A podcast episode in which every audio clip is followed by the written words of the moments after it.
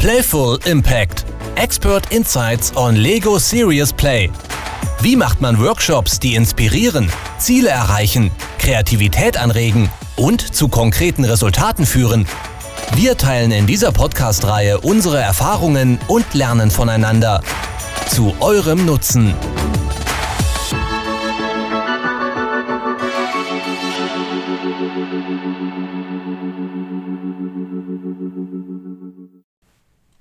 Hallo zusammen, herzlich willkommen. Wir reden über die Lego Series Play Methode und heute finden wir heraus, was uns mega nervt an dieser Methode und was unglaublich viel Spaß macht. Wir sind da mit unseren Co-Facilitator, der Oliver Gabor. Und der Lukas Stadelmann. Ich bin Nadine Oppenheim und wir freuen uns, die nächsten paar Minuten mit euch zu verbringen.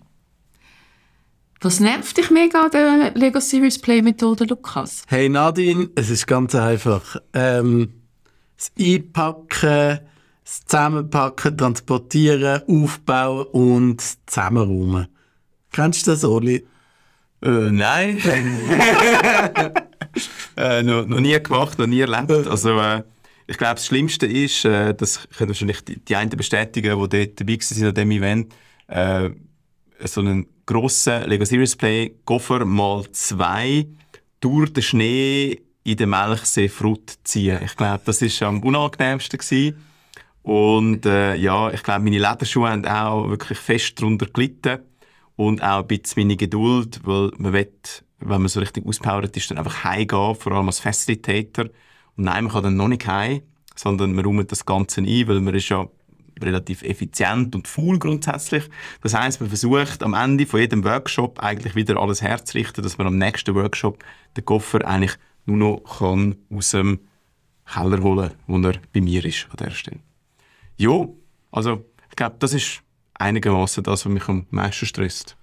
Aber ist es nicht so, dass dir einmal so ein ganzer Lego Series Play Koffer auf dem Bahngleis ausgeleert ist? Nein, das zum Glück nicht, aber äh, ich habe schon zwei Arbeitskollegen gehabt, wo beide auf dem Perron gestanden sind und was sich der eine der Ziggy angezündet hat, hat er sich dann so gefragt, also, es ist irgendwie so leichtgewichtig heute und äh, dann hat der andere Arbeitskollege festgestellt, dass der Koffer noch im Zug drin war und der ist abgefahren.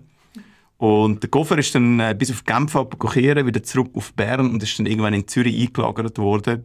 Und äh, ich konnte dann den wieder können in Empfang nehmen. Oder auch Koffer, wo man einlagert in einem Schliessfach in Zürich und dann das Gefühl hat, ja, da kann man auch Wochen dort liegen lassen. Und ich habe bis zu dem Zeitpunkt nicht gewusst, dass der SBB glaub, nach fünf Tagen die Schliessfächer aufmacht, den Koffer rausnimmt, den einlagert und dass man dann zuerst mal Blockiergebühr von fünf Tagen zahlt und dann darf der Koffer in Empfang nehmen. Also das ganze Fiasko, ich glaube, ist ein dreistelliger Betrag gewesen, den ich angelegt habe, um den Koffer wieder zu bekommen. Das ist so ein bisschen das Learning. Ähm, Nadine, was nervt dich am meisten mit Lego Serious Play? Wenn alle ihre Modelle gebaut haben und mega stolz sind drauf, der Workshop ist vorbei und nachher musst du alle die die Modelle wieder auseinandernehmen und alles sortieren. Also ich bin natürlich nicht genervt, wenn Teilnehmerinnen stolz sind auf ihre Modelle. Im Gegenteil, das finde ich ja mega. Aber das Sortieren nachher und ja, und dann bin ich auch noch so ein bisschen ein, ein, ein Hygienefreak. Also ich habe dann auch schon Lego-Teile gewaschen nach dem Workshop. ja, ich habe jetzt mittlerweile Abstand genommen davon. Wobei Sortieren finde ich manchmal auch noch meditativ. Oder? Mhm. Hilft einem so, ein bisschen runterzukommen, selber mit der Hand zu denken. Ähm, ja, weil so Workshops sind ja für Facilitators extrem intensiv. Ähm, obwohl sie auch extrem Spaß macht. Was macht dir dann am meisten Spaß? Ja, sicher nicht sortieren, weil äh, ich habe so einen Negativrekord aufgestellt, wo wir mal äh, zu Lags sind mit dem Arbeitskollegen. Für einen halbtägigen Workshop haben wir nachher zwei Stunden sortiert. Und das macht wirklich nicht so Spaß. Aber was Spaß macht, ist Begeisterung zu sehen bei den Leuten, in den mhm. Augen. Mhm. Und Lego ist einfach so ein emotionales Thema. Und auch wenn Leute im Vorfeld vielleicht ein bisschen vorgenommen sind und das Gefühl haben, ja, weißt du, da mit Lego und Spielen und Zeug. Und die sind dann am Schluss alle sehr begeistert. Und das macht Freude. Ich glaube, das ist wie halt überall, wenn man Workshops moderiert und merkt, es kommt gut an, dann ist es äh, etwas, wo, wo Spaß macht. Ja, und die Tiefe der Themen, die du kannst erreichen und dass es nie unangenehm wirkt, auch wenn du etwas sehr Persönliches besprichst, wenn du bei einem Teambuilding-Workshop bist. Und nachher aber zu sehen, dass das Team an sich mega weit gekommen ist. Mhm. Ja, kann ich mich glaube nur anschließen. Also so das Leuchten in den Augen, wenn die Menschen wieder mal dürfen kreativ sein, wenn sie dürfen spielerisch an Themen herangehen. Auch eben vielleicht an, an, an schwierige Themen, aber durch das, dass das immer mit so viel Fantasie, mit so viel Kreativität ähm, verbunden ist, äh, das sind wahnsinnig schöne Momente, finde ich. Und äh, was mich noch würde interessieren, geht so ja mich auch so, ähm, ich finde das total faszinierend, wenn man eine Frage stellt und dann sagt der Leute, ja, jetzt bauen das Modell, äh, dann sind sie im ersten Moment immer so perplex, am ein am Teile und irgendwann kommen sie so in einen Bann. Kennen Sie das? Mhm. Das ist äh, ein recht cooler Moment. Oder auch, wenn die Leute anfangen, Skizzen machen. Zuerst. Mhm. Und man dann die Leute nochmal darauf hinweisen, dass wir äh, heute wirklich mit den Händen denken.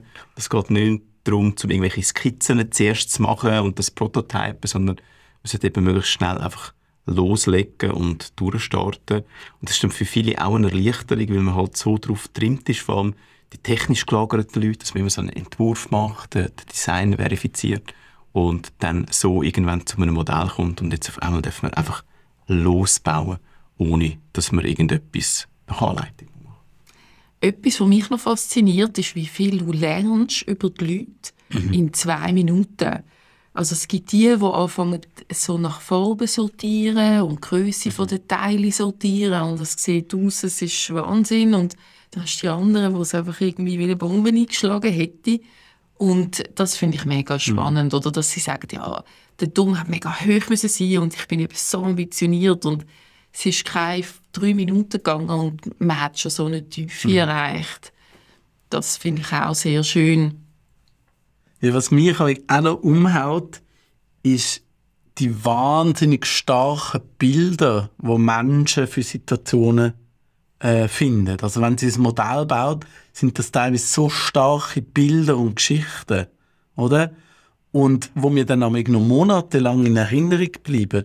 Wenn sie es jetzt einfach gesagt hätten oder so mit Stichwort oder so in einer profanen Antwort, bleibt das Zeug nicht. Aber es gibt in Workshops dann so Bilder, wo alle finden, wow, jetzt ist genau das Unaussprechliche, Unausdruckbare, auch mit Sprache, in so ein starkes Bild hineingefasst worden, wo man einfach merkt, so wie das ist jetzt der Elefant im Raum oder so, was einfach genau trifft. Ich habe dort einmal ein recht cooles Beispiel erlebt. Das war noch in der Facilitator-Ausbildung, glaube am dritten oder am vierten Tag, wo es darum gegangen ist, zueinander ein Kompliment zu machen. Hm. Und dann haben wir dort angefangen und dort hat einfach einer hat so krasse Lego-Skills gehabt, ich kann es gar nicht anders äh, ausdrücken. Und der hat das Herz gemacht und man kann das Herz verschieden machen. Und der hat die flexiblen Verbindungsteile genommen, die roten, und hat es dann irgendwie so, so in der Mitte hat das können anmachen und dann hat es so einen wunderschönen Herzbogen gegeben. Und dort hat man gar nicht müssen erklären, das war einfach das Herz gewesen. Und das Kompliment, das er gemacht hat, äh, einer Dame, die dort auch dabei war, bei dieser Facilitator-Ausbildung, das ist der so näher gegangen und die hatte wirklich Tränen in den Augen gehabt und hat dann auch kurz müssen aussetzen. Und das sind einfach so emotionale Momente. Und ich glaube, das hat kein Post-it von dieser Welt, wo irgendein Herz gemalt hätte, irgendwie können aufgreifen. Und das ist für mich auch ganz faszinierend gewesen, wie halt so etwas Dreidimensionales auch starke Emotionen kann auslösen. Kann. Das finde ich ein wunderschönes Schlusswort von der ersten Episode, wo wir über Lego Series Play geredet haben. Mit dem Lukas Stadelmann und dem Oliver Gabor. Und der Nadine Oppenheim. Wir freuen uns aufs nächste Mal.